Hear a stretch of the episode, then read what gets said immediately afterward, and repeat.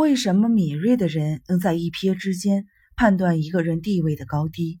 他捕捉哪些特征呢？容貌，首先优美的容貌。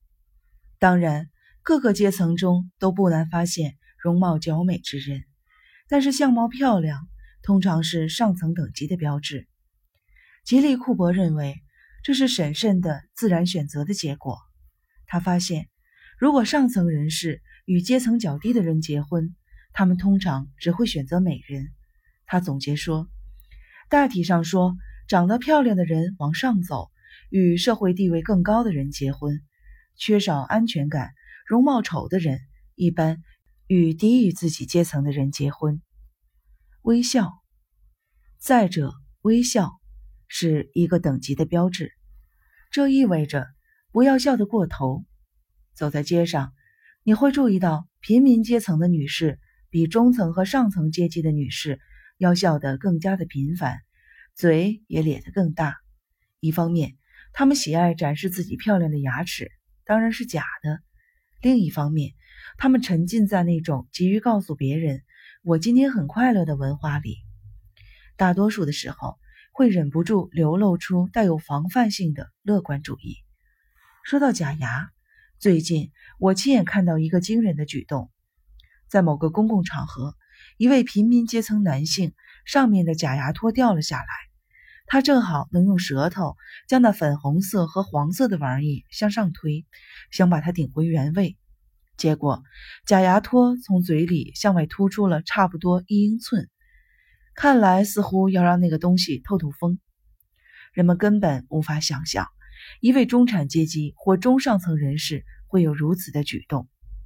如果人们见到一位对旁人不屑一顾的上层人士这么做，是不会吃惊的，因为知道他是故意为之。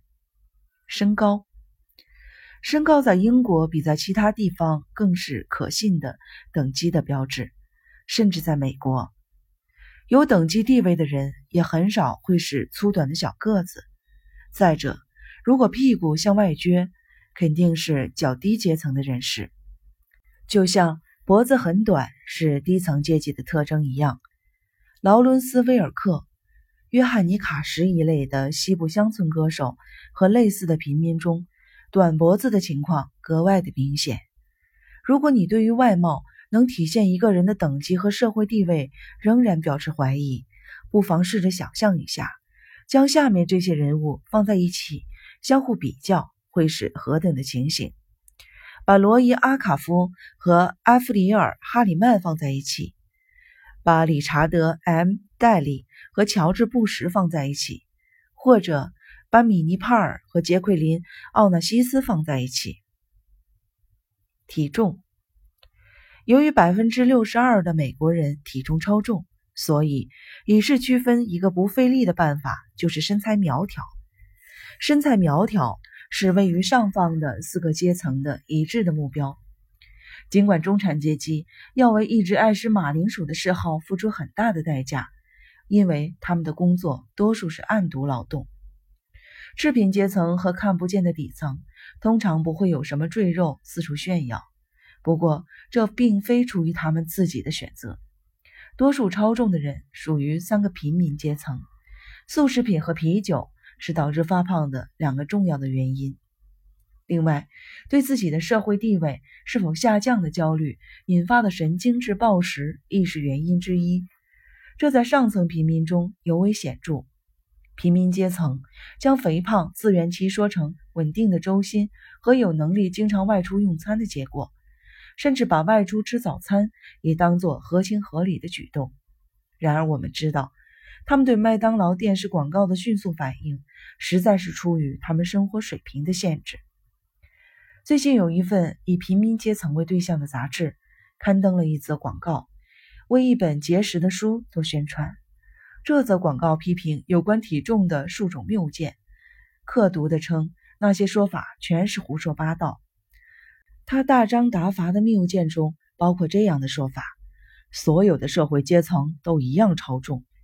该广告解释道：“您的体重就是您社会等级的宣言。一百年前，肥胖是成功的标志，但那样的日子已经一去不复返了。今天，肥胖是中下阶层的标志。与中上阶层和中产阶级相比，中下阶层的肥胖人数是前者的四倍。不光是数量上的四倍，还是四倍的可见度。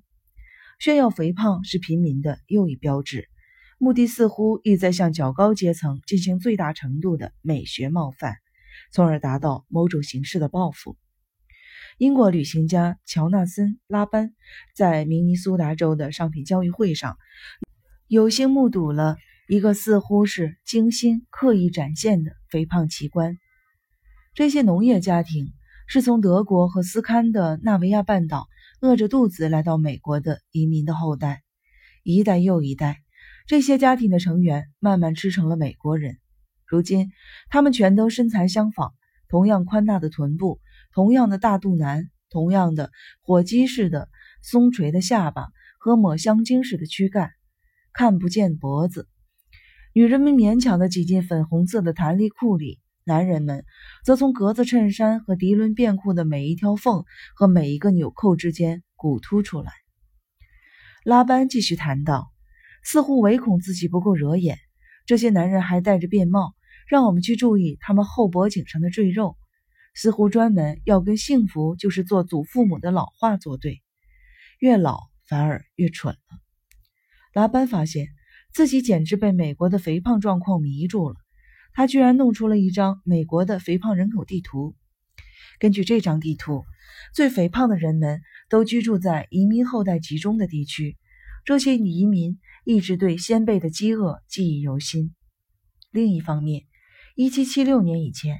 在美国建州的几个地区，居民脂肪厚度方面的数据最低，居民的腰围则按从东到西、从南到北的规律递增。美国的赘肉之都大约坐落于明尼苏达、艾奥瓦、南达科他和北达科他三角地带的某处。我们用不着跟着拉班到处观察，就能确信这个国家存在一种精英的外貌。